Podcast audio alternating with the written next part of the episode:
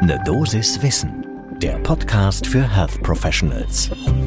Willkommen bei Ne Dosis Wissen. Wir sprechen werktags ab 6 Uhr in der Früh über die Themen, die Menschen im Gesundheitswesen tatsächlich interessieren. Heute geht's um Vorhofflimmern und Wearables. Ich bin Dennis Ballwieser, ich bin Arzt und Chefredakteur der Apothekenumschau. Heute ist Freitag, der 5. November 2021. Ein Podcast von gesundheithören.de und Apothekenumschau Pro. Die Frage, um die es heute geht, ist, ob subklinisches Vorhofflimmern behandlungsbedürftig ist. Das ist die erste Frage mal, was ist denn subklinisches Vorhofflimmern? So nennt man Vorhofflimmern, wenn das eigentlich symptomlose Patienten sind, die durch entweder implantierbare Monitore oder andere Geräte, wie zum Beispiel, und da kommen wir der Sache näher, Variables auf ein mögliches Vorflimmern aufmerksam werden.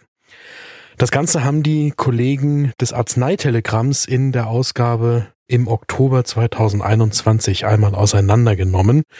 Lesenswerter Artikel im Arzneitelegramm gibt's auch online. Und hier aber mal kurz zusammengefasst, wegen der Bedeutung eben für den Umgang mit den Variables. Weil natürlich ist vorstellbar, dass dieses subklinische Vorhofflimmern bei Menschen durch tatsächlich implantierte Monitore, die die aus irgendwelchen anderen Gründen haben, detektiert wird. Aber sagen wir mal ehrlich, so richtig ist das ja nicht der Anwendungsfall. Viel wichtiger ist, ob denn zum Beispiel durch Wearables, und jetzt sprechen wir hier über Uhren oder andere Armbänder, Ringe und ähnliches, die in der Lage sind, Vorhofflimmern zu detektieren und die Frage, wie geht man damit um, wenn Patientinnen und Patienten solche Dinge tragen? Kann man daraus etwas machen? Kann man daraus etwas lernen? Und verbessert das womöglich die Versorgung dieser Patienten? Dazu gibt's zwei Studien, die im Moment analysiert werden. Einmal die Loop-Studie aus Dänemark und einmal die Stroke-Stop-Studie aus Schweden. Interessant ist hier, dass diese beiden Studien in zwei skandinavischen Ländern durchgeführt werden. Das ist gar nicht so ungewöhnlich, weil eben in diesen skandinavischen Ländern die Daten von Patientinnen und Patienten so extrem gut nachvollzogen werden können. Warum? Weil die ein digitalisiertes Gesundheitssystem haben, teilweise auf der einen Seite, und weil die in der Lage sind, zu ihren sozialversicherten Patientinnen und Patienten eine Vielzahl von Daten in Studien gut zu Analysezwecken heranzuziehen. Long story short, bringt aber alles nichts bei den Variables für das subklinische Vorhofflimmern.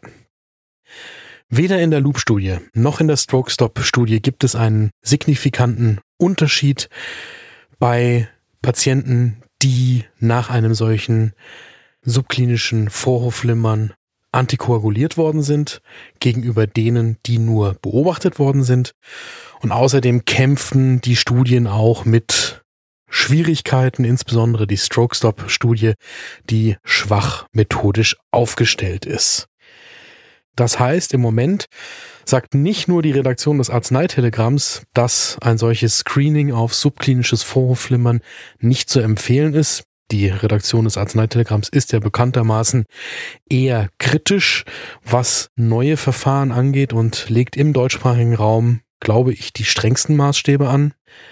Auch die US Preventive Services Task Force rät aufgrund der aktuellen Studienlage eben nicht dazu, Patienten auf subklinisches Vorhofflimmern zu screenen. Und was heißt das jetzt wieder im praktischen Umgang mit Patientinnen und Patienten? Es ist auf der einen Seite natürlich sinnvoll, wenn Menschen zu einem in die Praxis kommen und sagen, meine Uhr sagt, ich habe da möglicherweise was am Herzen, können Sie sich das mal anschauen, dem nachzugehen auf der anderen Seite ist es aber nicht sinnvoll, die Leute flächendeckend mit solchen Devices auszustatten. Den Link zum Arzneitelegramm und auch zu den dahinterstehenden Studien haben wir in den Shownotes dieser Folge verlinkt. Gibt es Themen, die Sie hier werktags ab 6 Uhr in der Früh gerne hören würden? Dann schicken Sie mir eine Mail an eine Dosis Wissen at apotheken-umschau.de und folgen Sie diesem Podcast. Podcast von gesundheithören.de und Apothekenumschau Pro.